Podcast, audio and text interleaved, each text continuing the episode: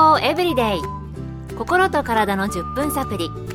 この番組はセブンス・デ・アドベンチスト・キリスト教会がお送りいたします。皆様お元気でしょうか？森田美恵です。今日もあなたやあなたの大切な人の心と体の健康に役立つ情報を短い10分間にぎゅっと詰め込んでお届けします。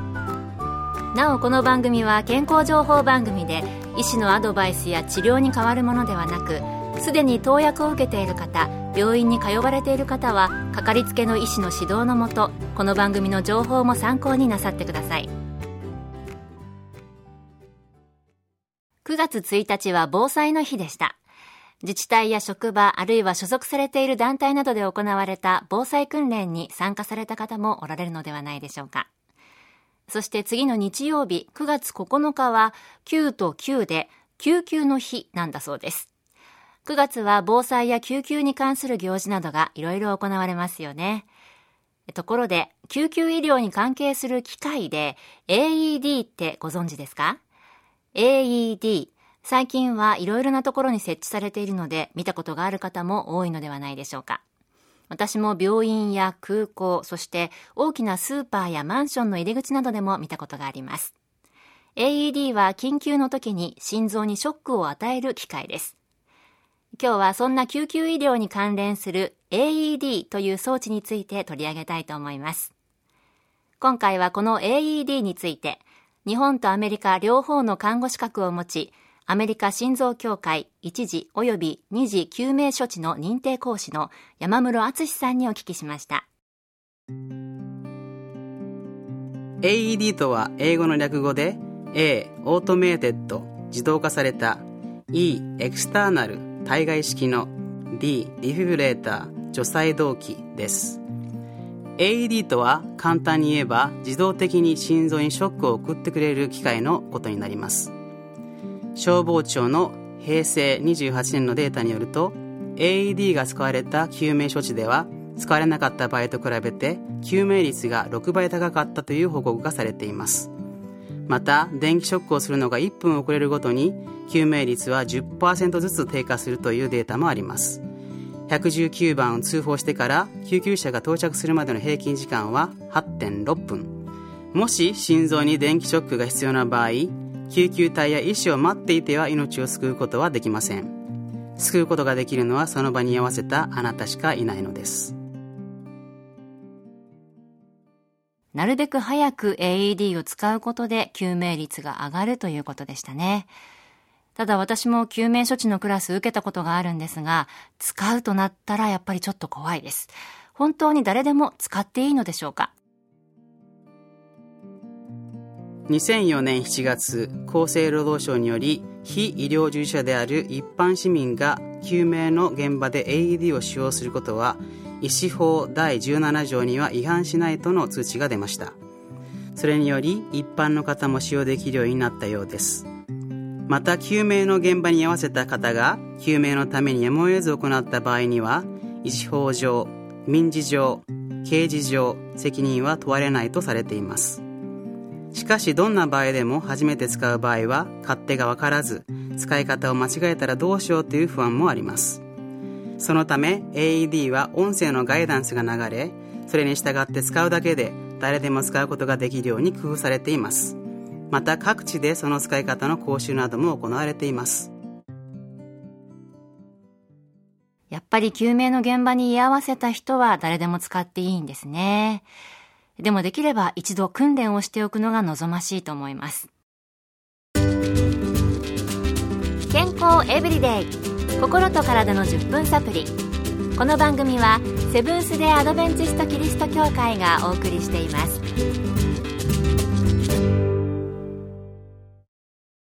今日は AED について日本とアメリカ両方の看護資格を持ちアメリカ心臓協会一時及び二次救命処置の認定講師、山室敦さんのお話をお送りしています。それでは、AED を使う時の注意点などはあるのでしょうか？AED の使用時の注意ですが、よく忘れられるのが最初にスイッチを入れることです。これは当たり前のことですが、多くの人は動揺して AED の機械を開けたらすぐにいろいろなコードやパッドを急いであちこちにつなげようとする傾向があります。AED は説明書を見なくても現場ですぐ使えるように機械が一つ一つステップを音声で教えてくれます。またよく勘違いされるのですが AED がショックを指示するときは心臓が再動を起こし正常な動きをしていないときのみです。AED が電気ショックを指示しないときは心臓が完全に止まっているか心臓が鼓動しているときです。なので AED が電気ショックをする必要がないといった場合は脈を取ってしっかり拍動が確認できるかそれとも心臓が停止しているかを見極める必要があります。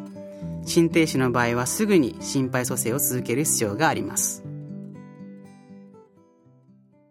AED 確かに救命処置のクラスでは音声で一つ一つ段階を追って指示を出してくれましたね。